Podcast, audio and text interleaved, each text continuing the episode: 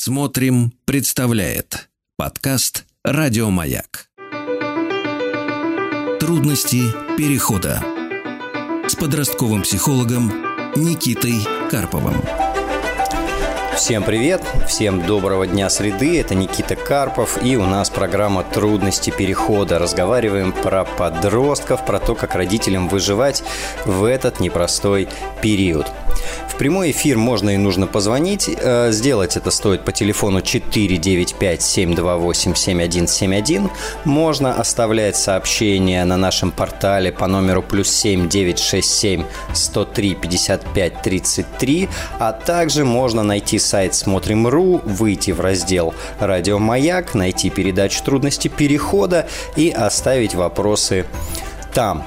И традиционно, прежде чем начать отвечать на вопросы, я чуть-чуть поговорю для того, чтобы внести ясность про этих замечательных и чудесных подростков.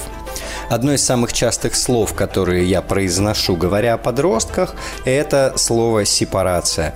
Э, по-простому отделение. Это одна из ключевых задач подросткового возраста.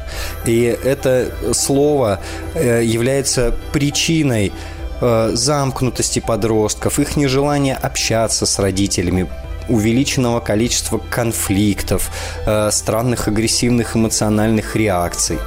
Суть в следующем. Ну, всем нам, наверное, уже очевидно, что подростковый период – это такой переход из детства к взрослости. По результату э, пубертата должен получиться взрослый человек. А в детстве психика ребенка сильно связана с родителями. Э, вначале это вообще одно, потом потихонечку разделяется, разделяется, разделяется. Первое заметное отделение происходит в районе трех лет. Кризис трех лет, наверное, всем знаком. А, и следующее уже практически финальное отделение а, происходит в подростковом возрасте. К сожалению, далеко не все полноценно эту сепарацию проходят. И многие из нас до сих пор мучаются в отношениях с нашими родителями. Ну, не знаю, есть простой пример. Представьте, что вы звоните своей маме и задаете себе вопрос, как быстро она может довести меня до нервного тика своими формулировками да, или вопросами. Сепарация. Как же это происходит? По сути, э, подросток находится в сложной ситуации. Он полностью зависит от родителя. Все еще финансово, территориально, с точки зрения еды, с точки зрения решений. При этом ему изнутри стучится мозг и говорит, слушай, тебе надо ощутить себя совершенно отдельным человеком. Я не знаю, как ты это будешь делать при полной зависимости, но ощутить себя отдельным совершенно точно надо. И подросток тогда, послушный изо всех сил, эту отдельность пытается нащупать. Во-первых, он перестает нас слушаться. Правильно, если я кого-то не слушаю, значит, я от него не завишу, значит, я такой взрослый, умный, самостоятельный. Совершают ошибки, ходят по граблям. Э, им не так важен результат, хороший или плохой от их решений, как важно, что это решение самостоятельное. Следующее, что подростки делают, это начинают вступать в конфликты. И если я с кем-то нахожусь в состоянии конфликта, очевидно, что мы отдельные с ним, раз мы можем конфликтовать. А, ну и э, последнее важное, тоже беспокоящее родителей, подростки начинают выставлять границы перед нами. А, проще всего это увидеть на примере комнаты.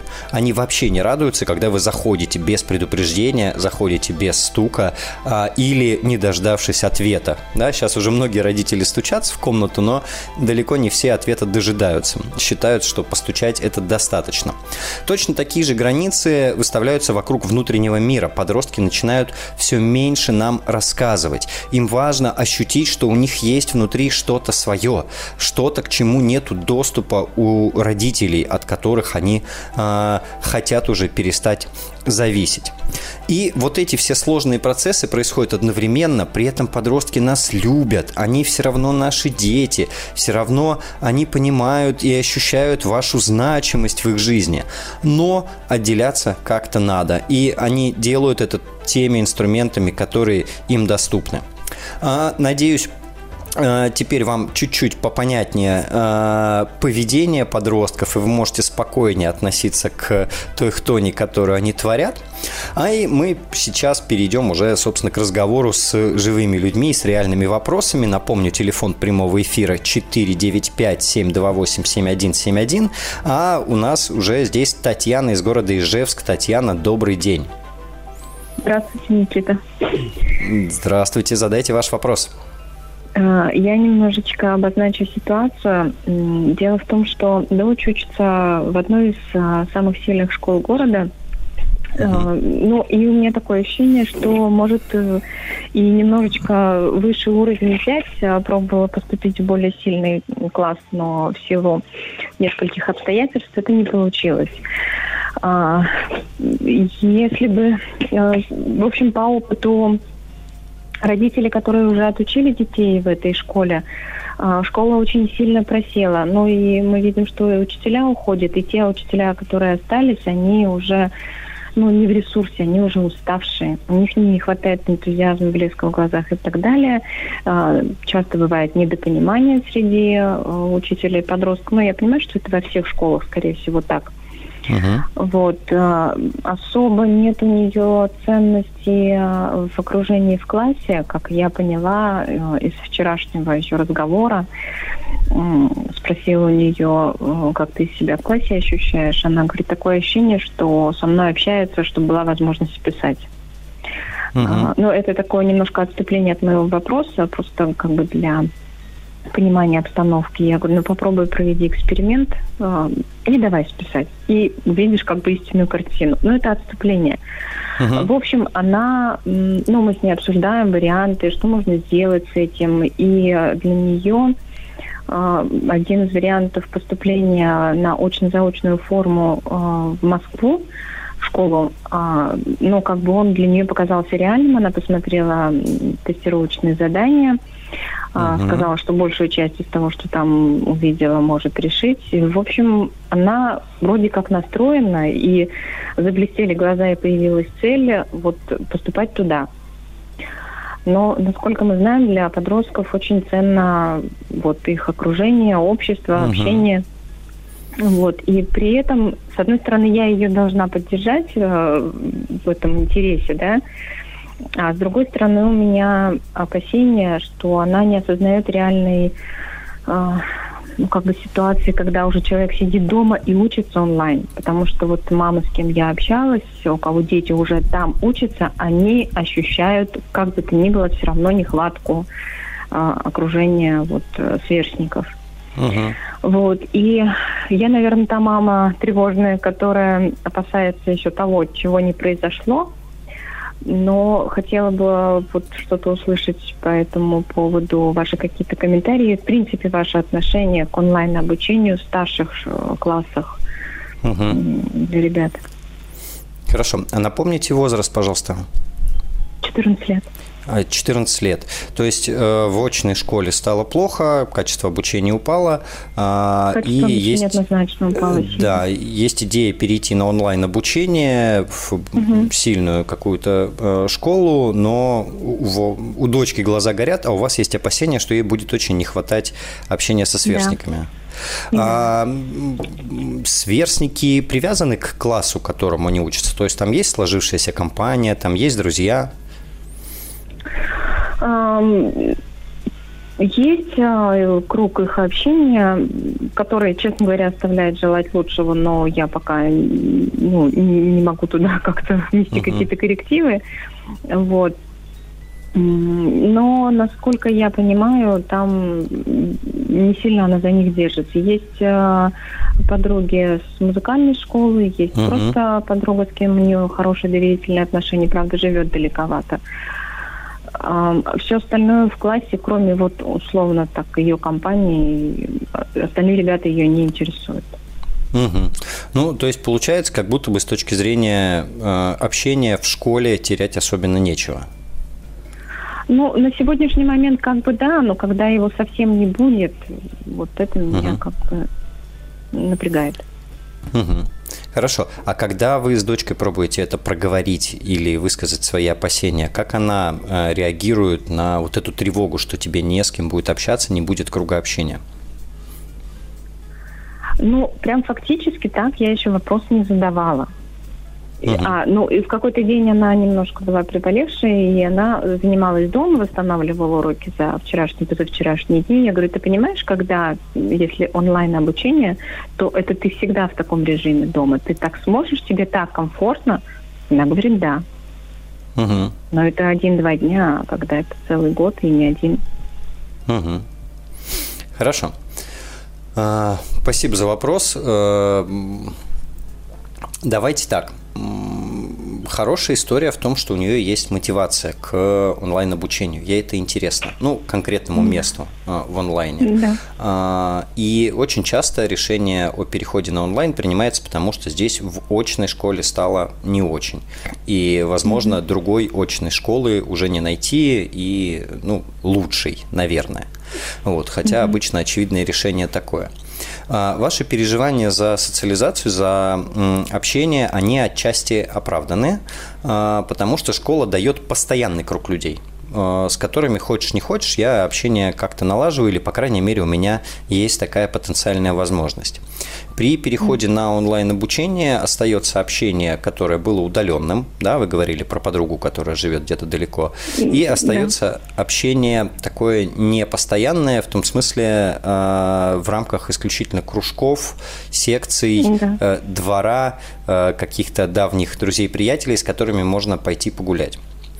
Да. В этом нет ничего страшного. Это абсолютно реалистичная история с точки зрения набора достаточного количества людей для общения и коммуникации. А, но это то, чему придется уделить внимание. Дочка, может, и не очень осознает, как это будет, а вы вполне можете осознавать и понимать, что для того, чтобы общения в жизни хватало, если оно нужно, придется эти условия и эти возможности для общения создавать. То есть э, искать дополнительные занятия, э, лагеря, подростковые тусовки какие-то, куда мотивировать включаться uh или договариваться, да, чтобы она ходила. Такого, что uh только в школе можно получить общение, ну такого нету. А, ну, что совершенно логично. Вот, э, куча возможностей существует. И э, это вполне реально. А, но вам придется поучаствовать, давайте так, потому что угу. понятно, что подросток об этом особенно не задумывается, и, угу. э, и может и хорошо, время поразмышлять обо всем сразу у них в жизни еще точно будет. А, я, может быть, бы попробовал э, с ней попроговаривать, сказать, давай представим, вот мы переходим на эту очно-заочную форму обучения, и вот у тебя неделя – вы даже можете протестировать, взять неделю и, собственно, посидеть дома, попробовать учиться и э, потестировать таким образом. Обычно, кстати, можно тестовые недели брать в онлайн-школах. Это может быть любая другая онлайн-школа, просто попробовать. Ага. И угу. позадавать вопросы. А, и как? А вот если захочется общаться, то вот что? А, о подружке и так далее. То есть как будто бы поставить эксперимент, э, сформулировать uh-huh. гипотезы э, и сформировать вопросы по результатам эксперимента, которые надо обсудить. То есть я бы рассматривал mm вот эту историю с тем, что не будет школьного общения, э, исключительно как задачу, не как проблему. Угу. Вот, и тогда все будет проще. Плюс еще важный момент, о котором родители, может быть, забывают. Э, я бы внимательно на подростка посмотрел с точки зрения потребности в общении. Далеко не всегда она такая, как нам кажется, масштабная или такая, как у нас. Э, есть угу. ребята, есть люди, кому достаточно одного-двух друзей и нечастого общения, и им этого за глаза. Вот. Не всем нужна непрерывная, постоянная тусовка. Вот, я думаю, что примерно так, и вполне это может получиться, благо возможностей для эксперимента у вас есть. От пропущенной в школе недели еще никто сильно не пострадал в этой жизни. Да. Хорошо, да, спасибо. Это как-то картинку такой нарисовал. Но я думаю, правильно ли я думаю, что если у нее пока есть цель, пусть она к ней идет – если она в эту школу поступает, мы проводим эксперимент в, в неделю, как вы угу. сейчас предложили. А если не поступает, ну, соответственно, и проблема как таковые отпадает. Ну, возможно, ищите другую онлайн-школу, возможно, проблема отпадает, возможно, ищите другую очную школу, но это будет какой-то следующий шаг уже. Да. Хорошо, Спасибо вам за вопрос. Да, да удачи. А, я напомню, что в прямой эфир можно позвонить по номеру 495-728-7171. Буду рад вас услышать. Трудности перехода с подростковым психологом Никитой Карповым. А, привет, продолжаем. Это программа «Трудности перехода». Спасаем нервы родителям подростков, потому что это, конечно, слабое звено в нашем организме, когда наши дети дорастают до пубертата. И э, у нас на связи Светлана из города Тверь. Светлана, добрый день. Добрый вечер, Никита. Да, и все слушатели. О. Да. Э, здравствуйте. Вы знаете, такой вопрос. Э, сыну 15 лет. Угу. Сын профессиональный спортсмен. Занимается плаванием с 9 лет. К своим 15 уже кандидат в мастера спорта. Ого. Идет как, да, идет как бы дальше, все у него отлично, но а, большие проблемы со школой, потому что постоянные соревнования, отъезды, сборы, угу а, плюс к этому сейчас у него девятый класс. И я понимаю, что как бы прекрасно он не плавал, но ОГЭ ему надо сдавать в любом uh-huh. случае. А в школе, конечно, провал. Хотя мы стараемся, ну, как я ему стараюсь, и репетиторы, э, все, но uh-huh. он просто физически, физически не успевает он где-то просто может после школы прийти, уснуть и проспать репетитора. У меня просто еще два ребенка, более uh-huh. младших. И я, к сожалению, не могу отследить периодически, чтобы он, ну, как это, проснулся хотя бы перед как бы тренировкой на репетитора. Uh-huh. И здесь даже ситуация, вы знаете, такая, что я это понимаю, uh-huh. и думаю, что так или иначе все это решится. Вот, у меня, ну, как бы, опять же, ну, как-то он закончит, он это класс, ну, мы решим. Но на него давят со всех сторон наши многочисленные бабушки, дедушки, папа, все, которые говорят, ты должен, ты обязан, ты... А я понимаю, что у него не остается сил уже. И он uh-huh. уже готов э, и плавание бросить, и школу бросить, и бросить вообще все, только чтобы от него отстали все и не лезли к нему вот этим. То есть у него только один островок надежды. Ну вот, может быть, я переоцениваю. Это я, которая помнит еще себя, видимо, опять же, в 15-16 лет, но без uh-huh. занятий таким, опять же, спортом.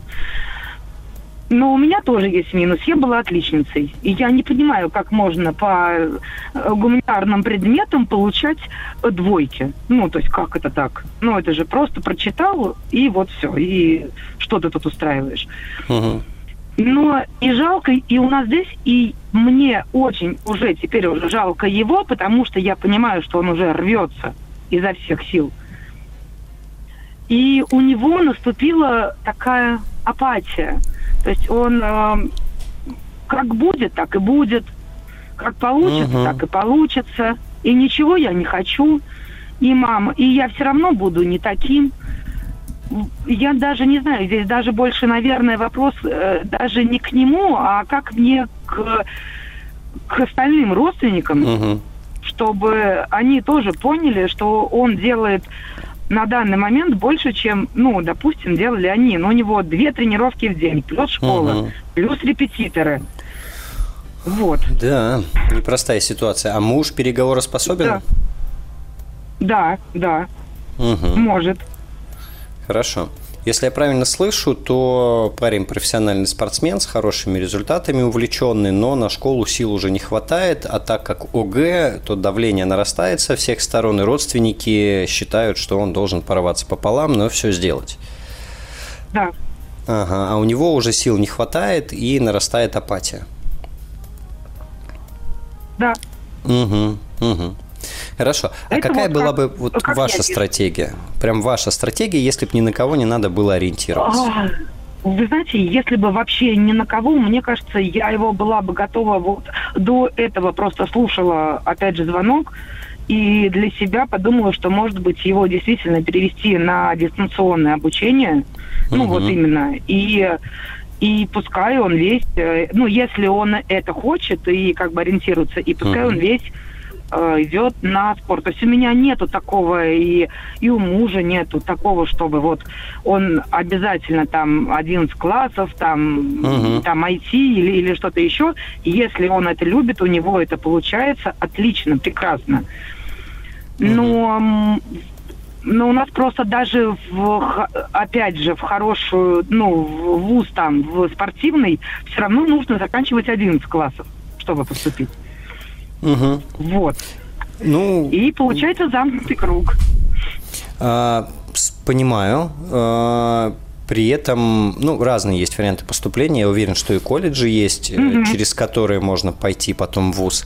Э, смотрите, э, ситуация получается следующая, что вы, ну, не вы, семья пробует ребенку обозначить два взаимоисключающих приоритета. Или одна, одно дело, которое забирает кучу времени в жизни, силы, энергии, мотивации, или другое дело, как учеба, которое занимает кучу времени, сил, энергии, мотивации. Это нереалистично. И здесь, э, ну, если муж переговороспособен, можете прям ему транслировать, что все это закончится потерей мотивации и к учебе, и к спорту, потому что его не будет хватать, его нервных сил, начнется неуспех э, по спорту в том числе, и просто упадет мотивация, и учеба не начнется от этого. То есть будут посланы все, а никаких конструктивных изменений не будет. И здесь важно между собой договориться о приоритетах. Если вы оба согласны, все втроем согласны, что спорт это круто, что мы туда движемся, а, и мы это поддерживаем, то тогда спорт э, в первую очередь, а учеба по остаточному принципу. Вот.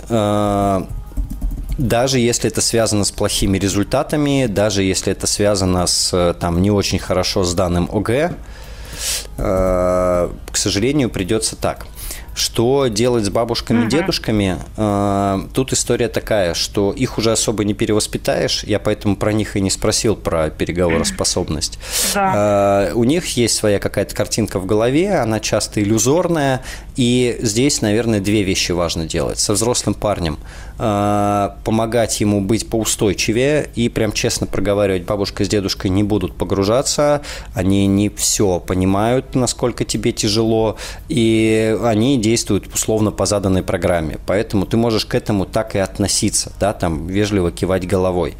А, часть высказываний бабушки и дедушки вы выступаете как буфер и берете на себя.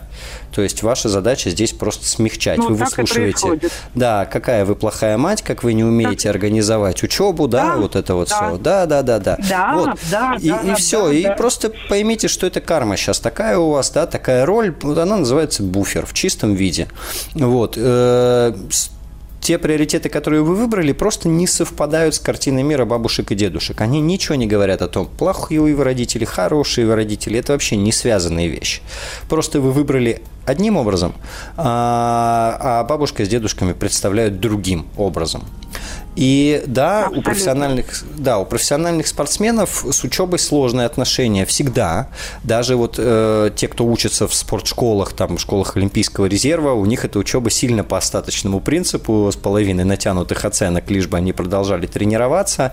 И, по сути, э, тогда, если уж вы выбираете путь такой, вам надо прекратить играть в нормальное обучение школы, в школе, а выстраивать обучение вокруг спорта если вот в этом ваш приоритет, и искать варианты, каким и, образом это можно сделать. И сохранить ребенка и сохранить в нормальном ребенка. психическом состоянии, да. А, Совершенно а точно. Не дерганого, а не дерганого, вот, вот как он сейчас, когда не знает, куда ему бежать. Да, то ли туда, то ли, то ли сюда.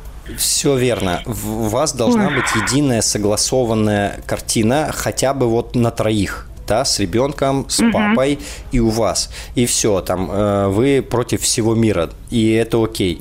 И вы выстраиваете так, чтобы у него хватало нервных сил, э, чтобы чего-то оставалось на учебу, э, чтобы эти баллы там позволяли, ну, я не знаю, там, я крайний вариант, вы уходите в онлайн-школу, где там чисто формально можно mm-hmm. сдавать, нанимаете mm-hmm. репетиторов по русскому и математике, с физкультурой у него и так все хорошо, да, репетиторов ставите в удобное да. время, когда у него есть на это силы, вот, и сдаете ОГЭ то, что нужно для поступления в физкультурный колледж. Ну, вот утрированно. Угу. Примерно так получается. Вот, и, да. и живете спокойно, потому что это такой ваш выбор, такой у него путь, и не надо пытаться натягивать сову на глобус и делать вид, что можно при всем этом еще и хорошо учиться в школе. Я таких чудес не знаю. С двумя тренировками в день и кандидатом в мастера спорта да. в 15 лет. Это все иллюзии и фантазии. Ну, а бабушки, дедушки, ну что поделать? Лучше тогда пусть они про это ругаются, чем про что-нибудь другое. Вы точно ну, знаете, за что вам прилетит. Тогда лучше да, да. Они... Да, да. да. Никита, спасибо вам огромное. Да, да Светлана, да, спасибо, спасибо вам. Огромное. Хорошего вечера. До да. свидания. Взаимно. До свидания. Я напомню, что в прямой эфир можно и нужно позвонить. Телефон 495-728-7171. Я прям искренне буду рад с вами побеседовать и ответить на ваши вопросы. Мне радостно на душе, когда вам становится понятнее и легче, что происходит. А также есть портал Смотрим.ру, там радио Маяк, программа трудности перехода, и там есть ссылочка на форму, куда можно свой вопрос написать письменно. Я, вы не поверите, 300 раз повторил телефон, еще его не запомнил, поэтому повторю еще разок. 495-728-7171. Звоните в прямой эфир, буду крайне рад с вами пообщаться и ответить на ваши вопросы. Трудности перехода.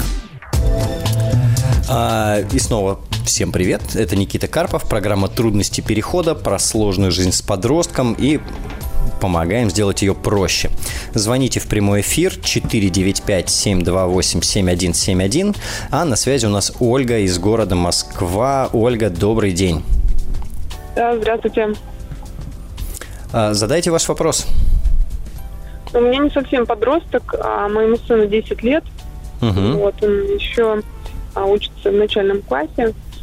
Вот. А, интересует вопрос по поводу построения взаимоотношений со сверстниками – выстраивание дружеских отношений, потому что, на мой взгляд, а, социализация детей и взаимодействие а, со сверстниками, они не менее важны, чем а, уроки и так далее, да, чем то, что, uh-huh. на что мы обращаем обычно внимание. То есть ребенок, он будет чувствовать себя уверенным, тогда, когда у него есть там крепкие дружеские отношения, друг, товарищ. Вот с какими проблемами я столкнулась, что ребенок а, переживает насчет некоторых вещей, потому что мне это освещает, рассказывает об этом. Uh-huh.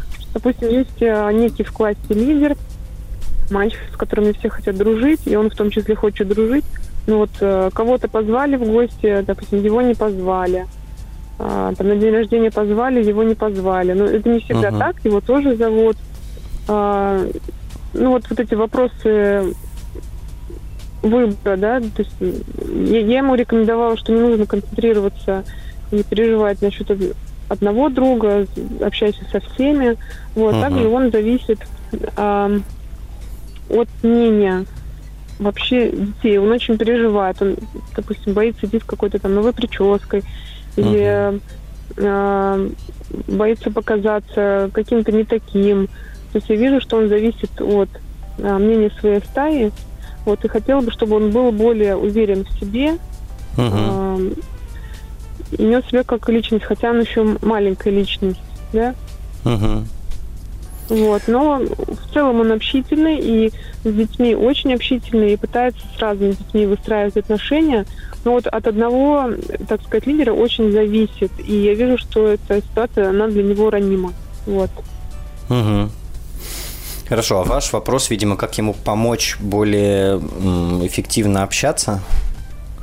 Да, как ему, да, помочь эффективнее общаться, выстраивать отношения. Я понимаю, что там одним словом не скажешь. Угу. Вот, но хоть угу. какие-то э, направления, кейсы, так скажем. А вообще друзья есть у него? Да, конечно. Вообще друзья есть. Угу. Да. То есть не складывается только в классе, получается, с этим мальчиком. который лидер? Нет, с ним складывается, с ним все хотят э, дружить. Угу. Просто не всегда он его куда-то приглашает, или не всегда угу. он к нему приходит. Хотя приходит, но только к нему еще другим, наверное. Угу. Вот, поэтому я объясняю, что нужно разбавлять, ты общаешься со всеми. Угу. Вот. Но еще этот мальчик, он не очень дорожит дружбой. Он сегодня на, ну, там была такая ситуация, что он хотел его пригласить на контрольную к себе за парту, и вот у меня есть шпаргалка, там я готов, сейчас мы вместе с тобой напишем, а он его сдал учителю. Ну, то есть mm-hmm. вот так.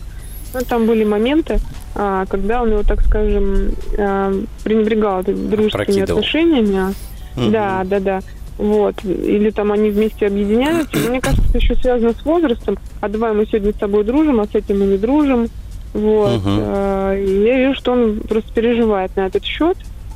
Угу. Вот. А, ну и, как бы, и поэтому переживаю я. Угу. А это он один у вас ребенок? Нет.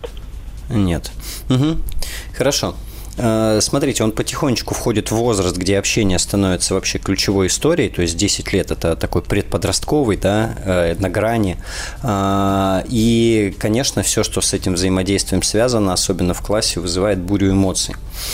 Судя по вашим рассказам, раз он общается, пробует, у него есть друзья, то, в общем-то, с коммуникацией и с уверенностью все неплохо да, не знаю, насколько хорошо, но неплохо. А, и при этом вполне могут быть сомнения, вполне может быть зависимость от чужого мнения, особенно если мы говорим про лидера класса, да, э, в общем-то, большая часть детей на них ориентируется. Да, а, да, именно это есть. Ну, да, это нормально, это закон социальной психологии, что обязательно появляется кто-то более значимый, и он обычно пренебрегает общением с другими или ведет себя не очень последовательно, и это очень обидно и так далее.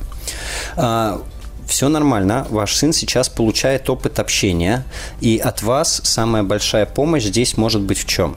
А, прям можно разделить на несколько этапов. Этап первый – это помочь ему поделиться этими переживаниями. Вот что-то плохо, он расстроился, он э, опечален, и он с вами делится.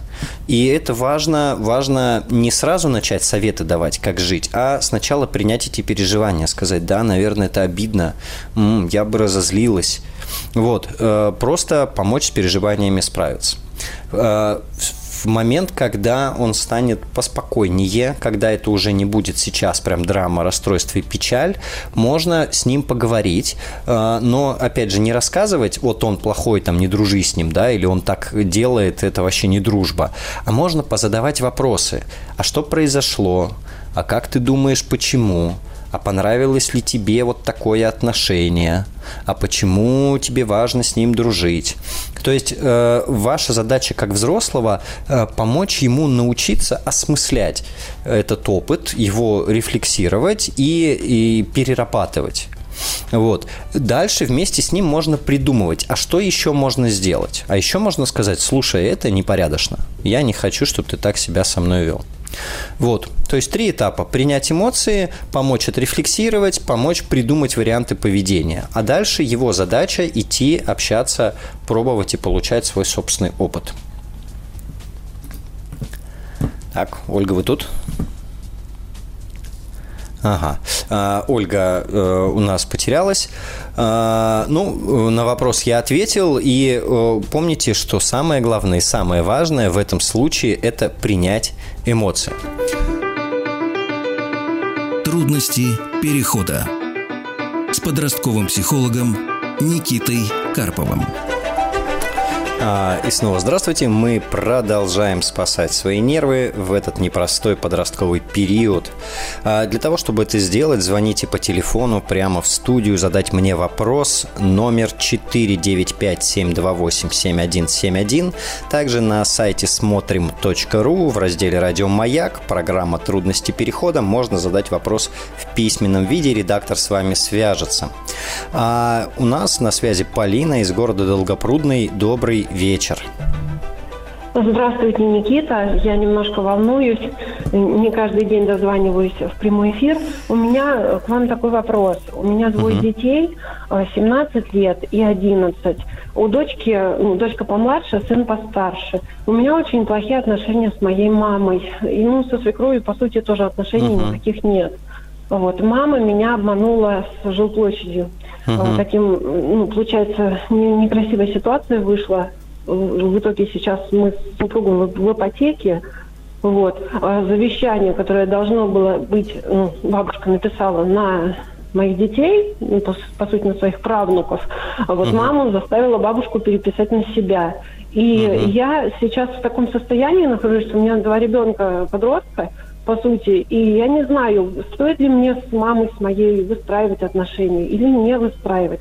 В общем, она женщина очень авторитарная, и я хочу э, с позиции э, помочь своим детям, то есть э, не лишать их возможности общаться с бабушкой, но при этом э, я очень боюсь, что она может на них негативное влияние оказать и uh-huh. ну, подор- подорвать как-либо веру в людей, потому что вот на, на данный момент я сейчас лечу нервы, вот мне на препаратах сижу, uh-huh. с этой ситуацией у меня был нервный срыв очень сильный. Вот. Угу. И как быть, что делать? А, ну, во-первых, не волнуйтесь так, а то я тоже начинаю волноваться. Mm. А, все хорошо. А, скажите, пожалуйста, а у детей сейчас как отношения с бабушкой? Ну, по сути, а, она, бабушка, моя мама, она делает вид, что меня вообще не существует, но при uh-huh. этом она вот в этом году поздравила сына и дочку с днем рождения, подарила им денежку, но при этом как это выглядело? То есть они к ней пошли э, в гости, она им подарила, и они ушли. В общем, uh-huh. как такового общения нет. Я э, не, ну, вроде и не препятствую, но при этом держу руку на пульсе, меня очень сильно это ну, выматывает мою психику, uh-huh. и я боюсь, что она может их рассорить. То есть, ну, такое у меня uh-huh. ощущение. Ей, мне кажется, она уже завидует, что у нас вот у меня хорошие отношения с детьми, и я боюсь, что она их рассорит. С вами? Образом. Угу. А, смотрите, я правильно слышу, что они не то чтобы прям стремятся с бабушкой общаться? Нет, они не стремятся общаться. Угу. А ваш вопрос стимулировать это общение или не стимулировать? Да, мой вопрос, поддерживать ли э, их общение с бабушкой, выстраивать ли мне общение с ней, потому что на данный момент она играет такую роль, что у нее нет дочери. Хотя я единственная угу. дочь, и она делает вид, что у меня нет. Угу. Ох, э, непростая история. Наши отношения с родителями – это всегда очень сложная и болезненная штука.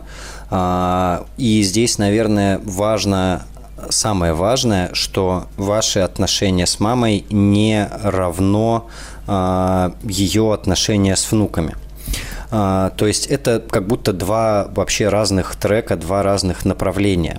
И они могут быть не связаны. Ну, до тех пор, пока одни отношения не начинают лезть в другие. Вот она вполне может быть прекрасной бабушкой для них, даже если она там не выступает как хорошая мама для вас. У них могут быть хорошие отношения, у вас с ней плохие. То есть это не не надо это увязывать в одно. Я вам не отвечу, надо ли вам с мамой отношения выстраивать. То есть в идеальном мире, конечно, здорово, когда у всех со всеми хорошие отношения. В реальном мире это не всегда возможно. Тут вы взвешиваете свои силы, свои ресурсы, и очень здорово, что вы занимаетесь состоянием. Потому что ну, любые проблемы отношенческие можно решать, если вы более-менее в стабильном психологическом, психическом состоянии находитесь. Вот. А, мне кажется, вы заняли очень адекватную позицию, что вы не препятствуете, вы их инициативу можете поддерживать. Если у бабушки какая-то конструктивная инициатива по отношению к внукам, ее тоже вполне можно поддержать. А, я не знаю, нужно ли ваше участие в организации встреч между ними. Мне кажется, у вас достаточно взрослые дети, и бабушка с ними напрямую может взаимодействовать.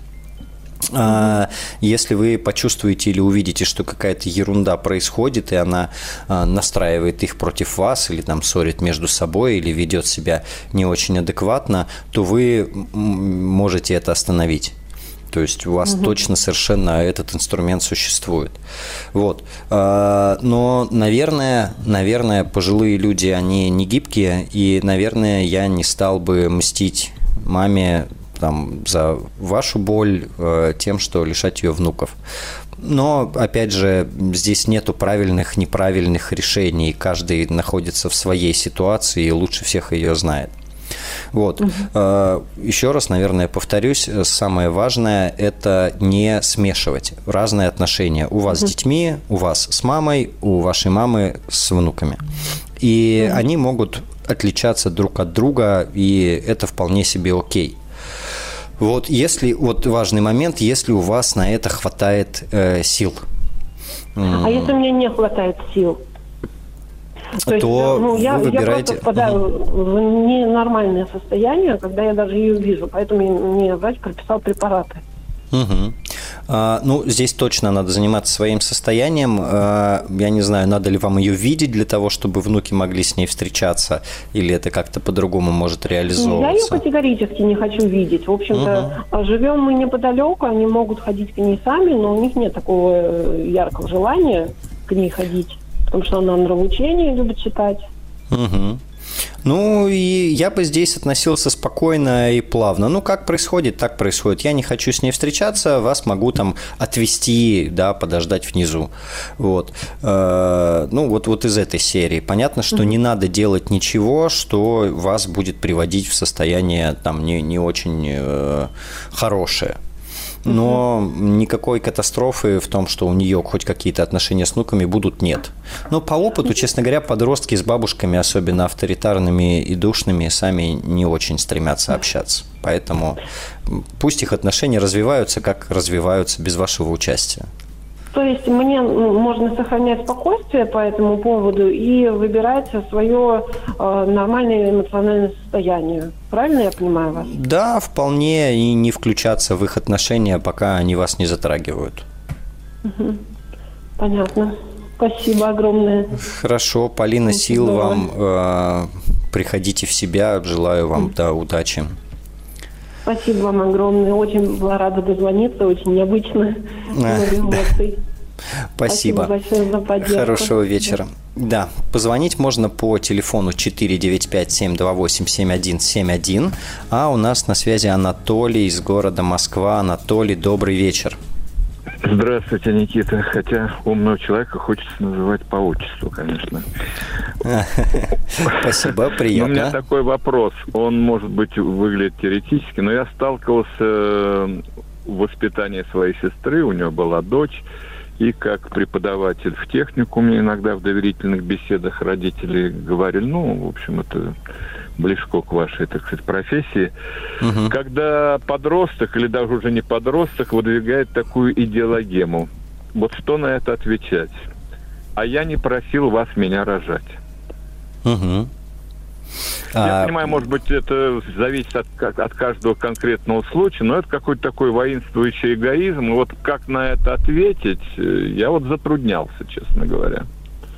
Это ваша ситуация или это абстрактная это ситуация? Это была ситуация, у, у моих детей такого не было, но вот у моей uh-huh. сестры это на моих глазах было, потом из этого выросло такое 30-летнее непонятное то, которое нигде не работает, висит у родителей на шее, замуж ее никто не берет. И у других вот просто обращались ко мне как к педагогу вот с таким вопросом.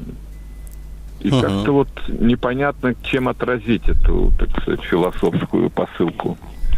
А, мне нравится стремление родителей вступать в философский диспут. Вообще не понимаю, зачем. Мне кажется, в таких случаях очень важно себе как раз на вопрос ответить, что я хочу в результате. А, такой вопрос, он вызывает волну возмущения, гнева и обиды, потому что у родителей внутри всплывают все годы, которые они потратили, чтобы вырастить э, ребенка, силы, деньги, время, нервы и вот это вот все. И становится ужасно обидно что оно еще и не ценит. А, но а, я бы все-таки разделил, когда подросток задает такой вопрос, это одна история, а когда этот вопрос задает взрослый человек, это совершенно другая история. С подростками а, я бы, во-первых, делал скидку на их гормонально-эмоциональное состояние, э, и часть просто бы пропускал мимо ушей, и попытался бы погрузиться, исходя из чего, из какой боли они э, сейчас такое говорят, да, что, что они чувствуют. Что с ними плохо? Хорошо, вот. я вам конкретизирую просто. Вот человек, ученик, ну, лет 15-14, угу. ходит, э, я преподаю в техникуме, угу. и он ничего не делает, он не учится. Самое лучшее, что он, он может сделать, это не мешать другим, и, но он сидит, он отсутствует. И вот угу. у него тоже такой довод. Вот он просто не хочет... Э, ну, не то, что не хочет жить, не хочет э, включаться в жизнь и вообще к чему-то стремиться. Просто угу. вот так вот, вот такой вот, что с ним делать, как его... Я как педагог обязан его как-то вот, чтобы он... Нас же обвиняет, как директора, как говорят, uh вы ставите двойку себе себе, вы учитель, вы виноваты. А что с ним делать? Ну вот он не хочет. То есть вопрос трансформируется у нас, как э, мотивировать подростка, у которого мотивации нет. Да ни к чему у него нет мотивации. Вот он только сидит, вот играет, вот, вот это у него и все, и больше ничего нет. Ну, давайте так. Конечно, нет универсальных формул, и если кто-то бы обладал знанием, как гарантированно замотивировать другого человека, этот кто-то, наверное, получил бы пару Нобелевских и делал бы это каждый год. А с подростками какая штука? Во-первых, у них есть период, когда они ничего не хотят. Практически у всех подростков. Он э, обычно выпадает как раз там 13-15 лет, когда они уже э, набрали достаточно сил, чтобы откреститься от всего, что хотят родители, но еще не подъехала та часть мозга, которая отвечает за долгосрочное планирование, за целеполагание, за абстрактное мышление. Плюс у них нет навыка вообще ощущать, чего они хотят, к чему они стремятся. Если сейчас не распространяться про родителей, а возвращаться конкретно к педагогам, то есть интересные исследования как раз про подростков, которые говорят, что успеваемость и мотивация подростков – а, в обучающем процессе не зависит от образованности, от возраста, от профессионализма учителя вообще. Зависит исключительно от э, личного контакта и от того, насколько конкретный учитель подростку интересен, конкретный человек. Вот. А, это прям масштабные статистические исследования. И это в целом очень совпадает с тем, что какие представления у меня есть о подростковом возрасте, а, что подростки легче учатся и больше хотят, когда они в педагоге видят человека, и у них есть личностный контакт. И этот контакт Абсолютно интересный. С этим, да. Я думаю, что ваш опыт здесь совершенно точно э, подтверждает то, что я говорю. И, соответственно, исходя из этого, у нас получается интересный рецепт. Если есть задача замотивировать подростка, не всех можно да, это сделать, сразу, наверное, оговорюсь, то первое, что бы я делал, это я пытался бы выстроить с ним личный контакт так же, как и родители. Постепенно здесь большая хитрость не с целью заставить его учиться, а с целью как раз узнать его получше и сделать так, чтобы у вас э, появлялись э, отношения человеческие. Никита, я вас немножко перебью. Там возникает какая проблема? Подросток вдруг с ужасом понимает, что даже если он замотивируется учиться, у него громадные угу. пробелы на уровне второго, третьего, четвертого класса, и, значит, надо возвращаться, а я как педагог, я же не могу на высшей математике с ним заниматься арифметикой. И вот это его прибивает совсем, что вот он, может это быть, и правда. хочет, а надо вернуться, черт знает куда назад, в детский сад. Это и правда. вот это его убивает сильнее. И что делать тогда? Но э, мы не боги, мы не можем помочь всем, не надо боги. понимать. Но второй совершенно год нельзя точно. оставлять это все. А, и здесь, э, ну, опять же, я не буду вашей работе учить, но здесь есть шанс лазейка через отношения с родителями и возвращение к тому, чтобы он дома догонял. Я понимаю, что я несколько идеалистически здесь выступаю. Ну да. Но да, вариантов не очень много. Конечно, подростков масштаб пугает. А, Анатолий, спасибо вам большое за вопросы, за неравнодушность вашей профессии. Э, я знаю, что э, люди, работающие с людьми, достаточно быстро выгорают. Рад, что у вас желание помогать людям еще остается. А, спасибо огромное. Рад таким вопросам. Увидимся с вами, услышимся через несколько минут. Трудности перехода с подростковым психологом Никитой Карповым. А, возвращаемся к разговору о подростках, о том, что они творят и как мы от этого страдаем. Чтобы задать свой вопрос, звоните в прямой эфир по номеру 495-728-7171.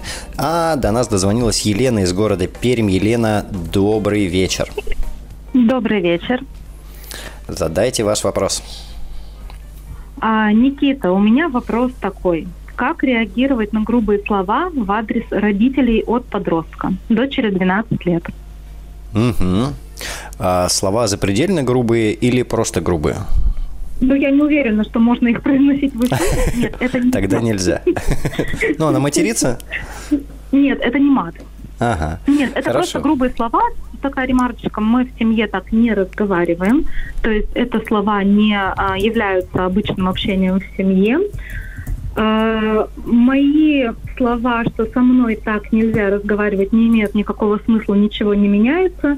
Наказание, Мгм. запреты и ругань, они скорее вызывают еще большую агрессию в наш адрес. Угу. Ну и промолчать и сделать вид, что ничего страшного не произошло, это, на мой взгляд, как дать зеленый свет. Угу. Вот и хотелось бы В понять. каких узнать. ситуациях это происходит?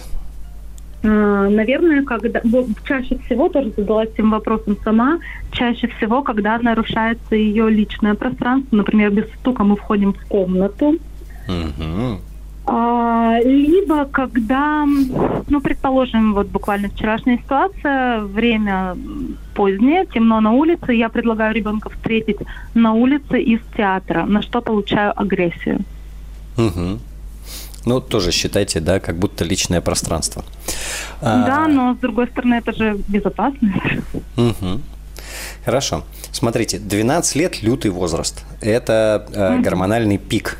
Да, там сносит башню, а, особенно у девочек, просто по полной программе.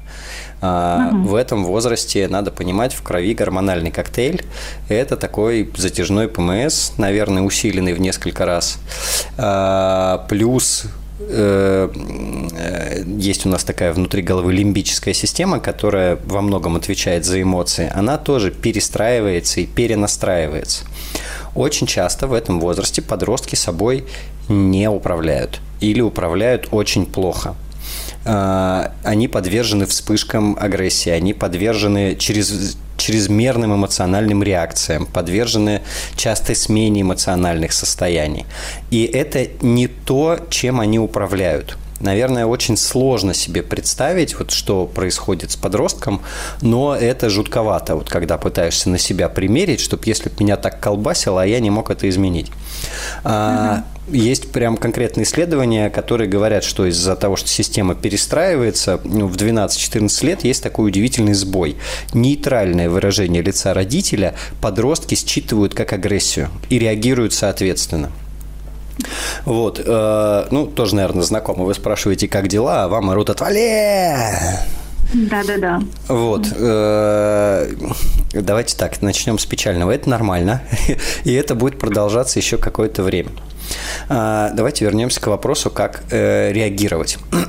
Да. Ну, во-первых, если больше понимать, что с ними происходит, становится не так обидно и не так неприятно. Ну, то есть, как будто бы, знаете, щенок маленький, он тапки грызет не потому, что он вас ненавидит, а потому, что ему зубы точить надо.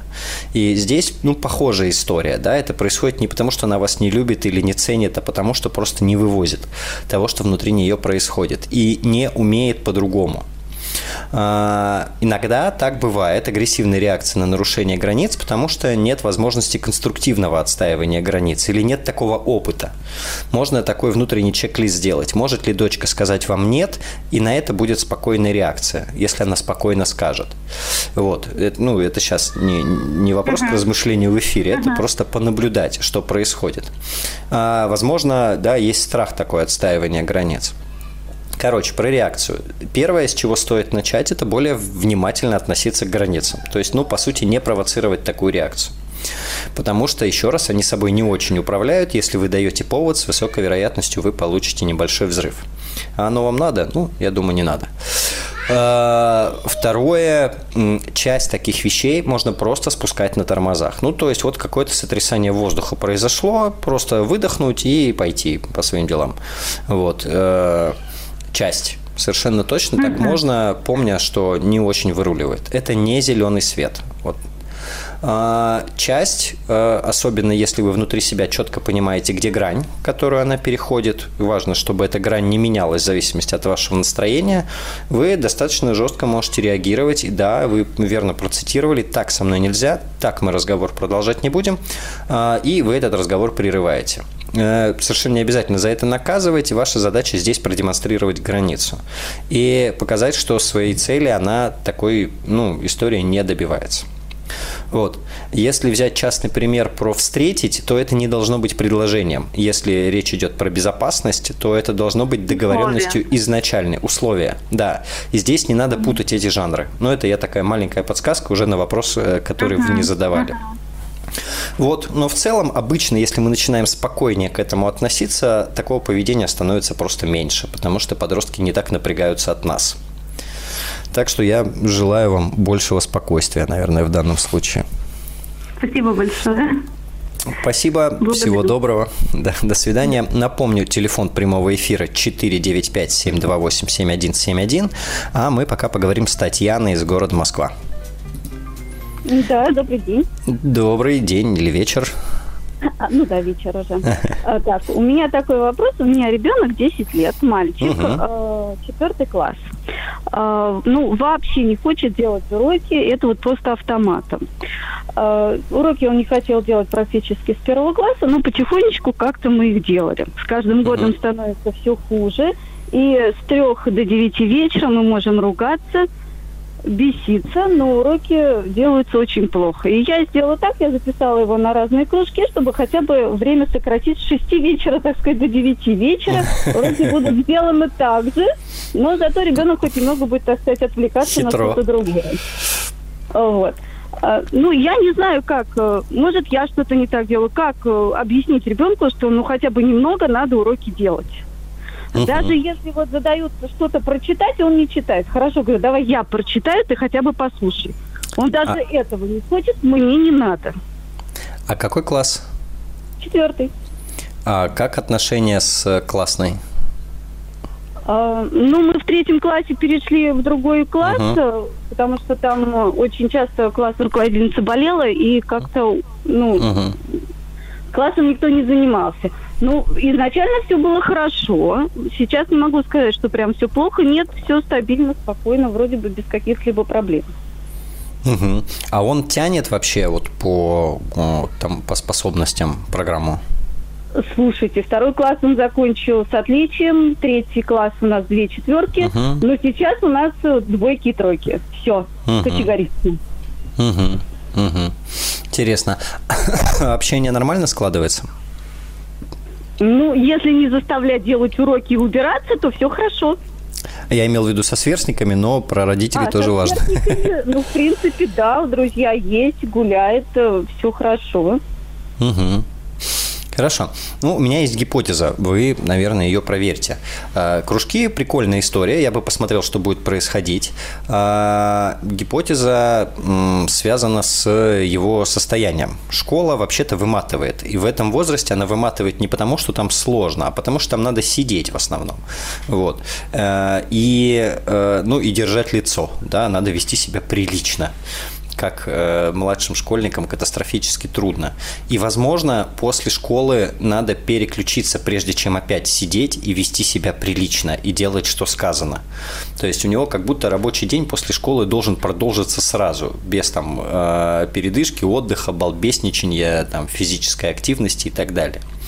Я бы, может быть, посмотрел на это с точки зрения режима, потому что, ну, раз с трех часов, это значит плюс-минус сразу после школы, там, после обеда надо сесть за уроки. Вот.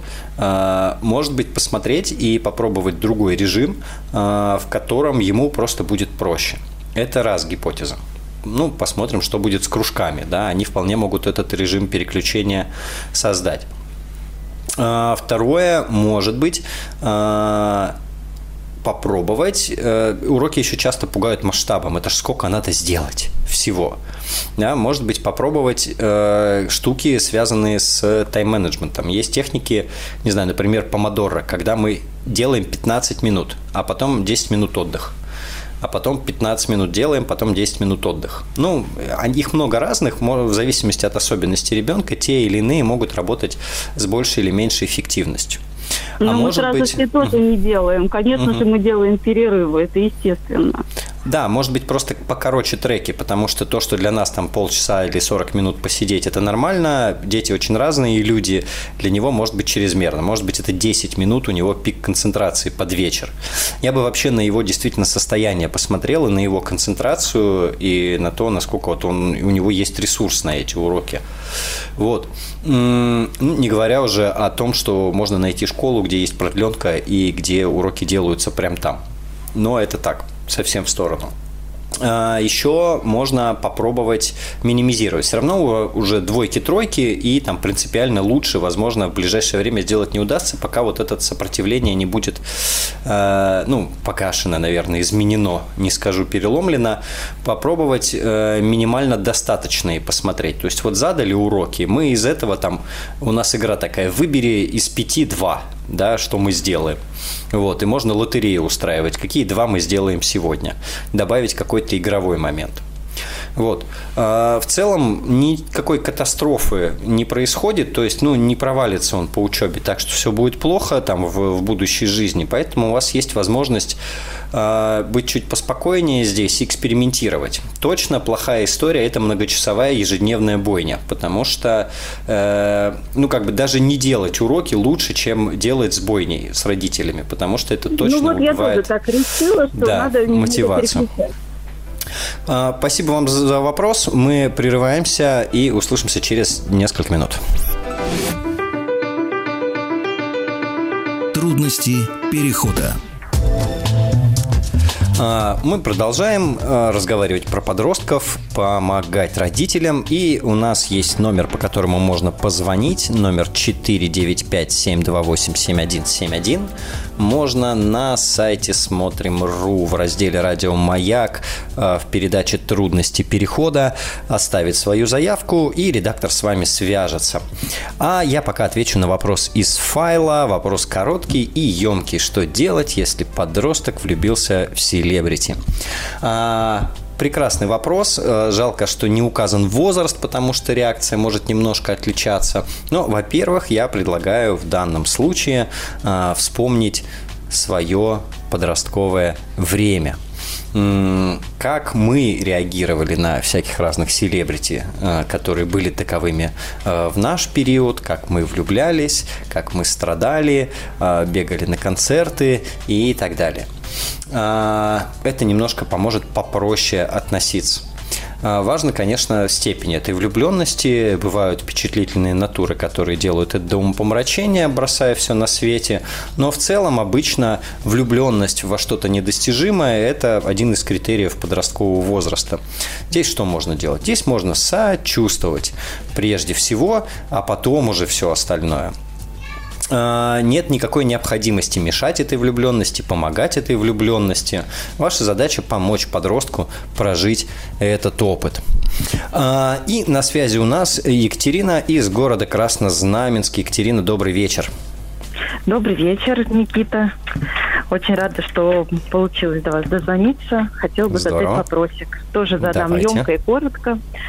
В общем, а, имеется сын почти подросток, 12,5 лет, который пытается получить свой первый сексуальный, ну, не опыт, а какие-то вот ощущения сексуальные за счет Так, и что-то у нас прервалась связь на самом интересном. Интере- Надеюсь, Екатерина перезвонит. Вообще 12,5 лет – это не, не совсем подросток, э, это вполне э, уже может быть полностью подросток, и он абсолютно имеет право на э, свою сексуальную идентификацию и на то, чтобы разобраться со своим собственным телом.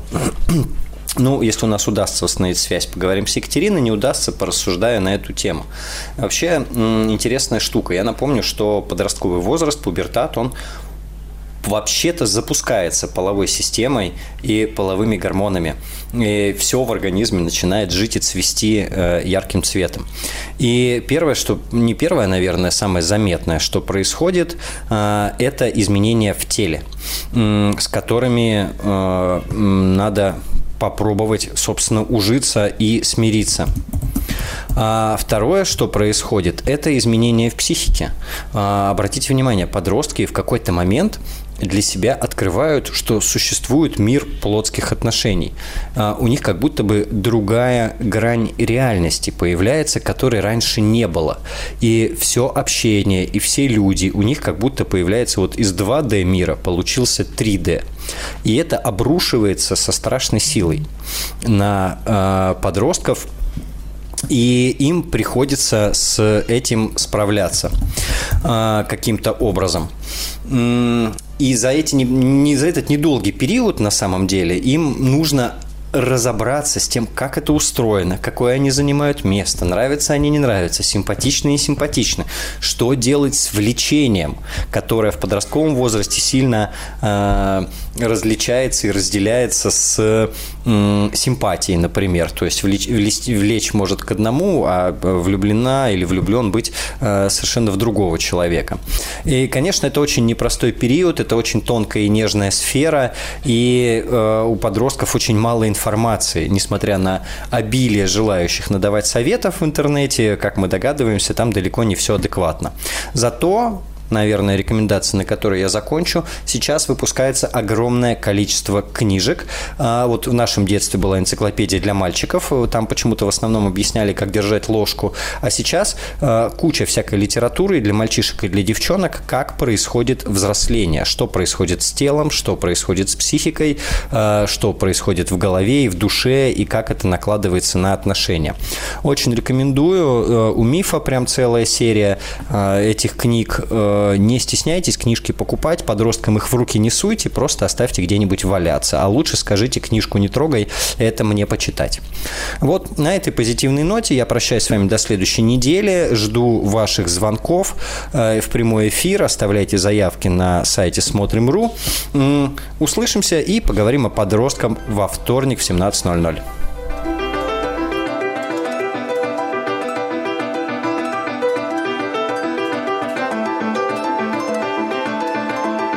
Трудности перехода. Еще больше подкастов «Маяка» насмотрим.